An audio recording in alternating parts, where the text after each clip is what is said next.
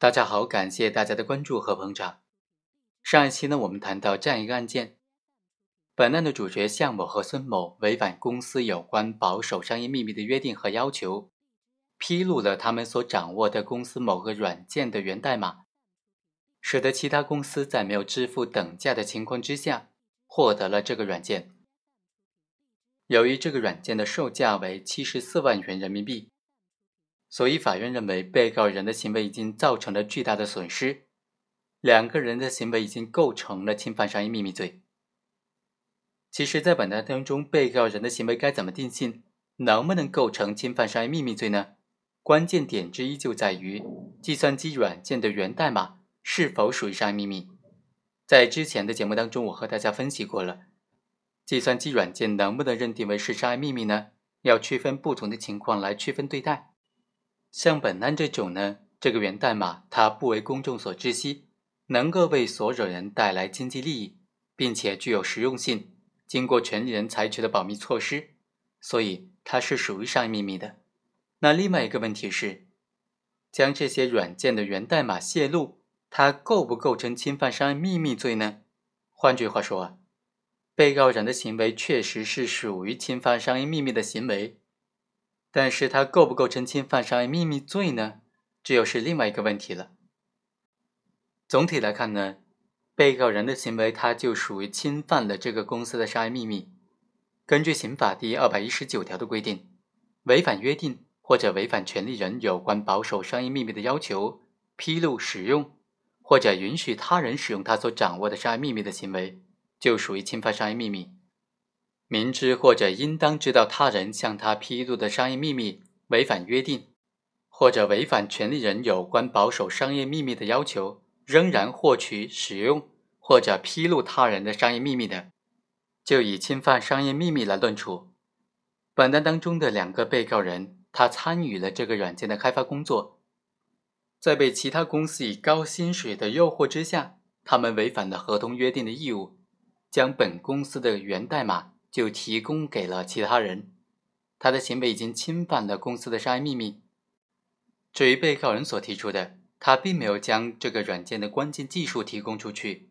导致对方在获得了这个源代码的同时，没有办法实现软件的全部功能，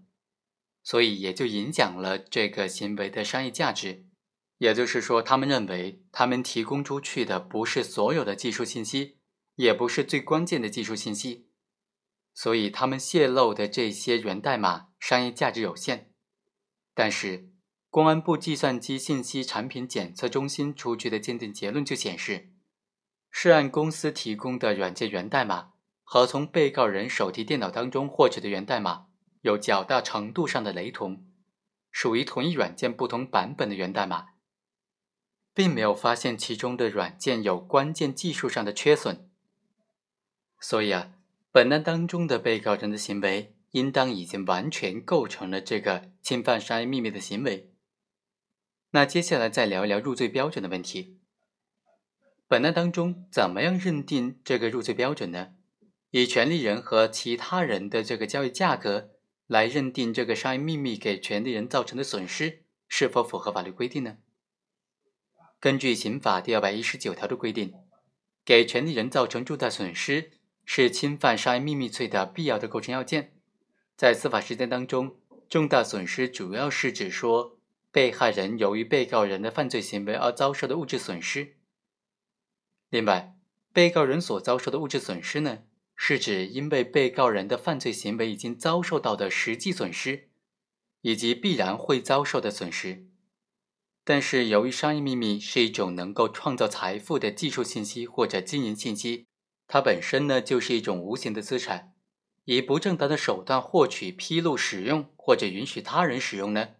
给权利人造成的损失，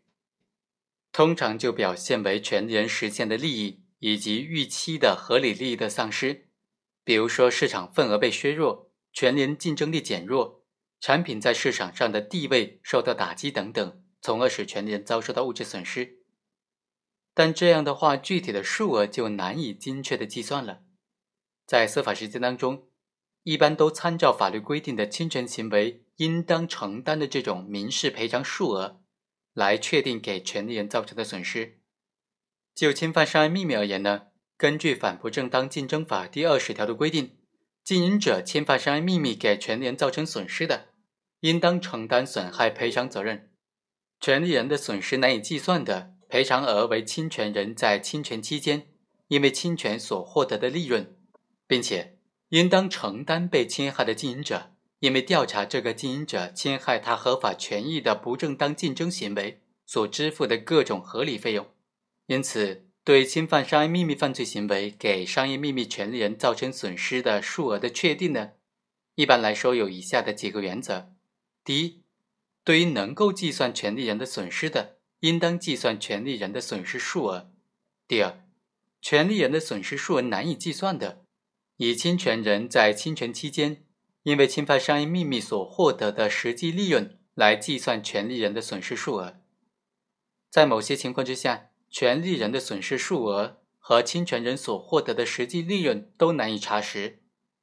在这种情况之下，法院以涉案公司出售这个产品的价格认定是两个被告人的侵权行为给商业秘密权利人造成的损失数额呢，就既能够反映两个被告人非法的披露商业秘密使他人少支付的费用，又能够反映出权利人因此遭受的最低的物质损失。这种认定方法不仅对于被告人是有利的，而且和法律规定并不相悖。不失为一种合理的、合法的解决方法。好，以上就是本期的全部内容，我们下期再会。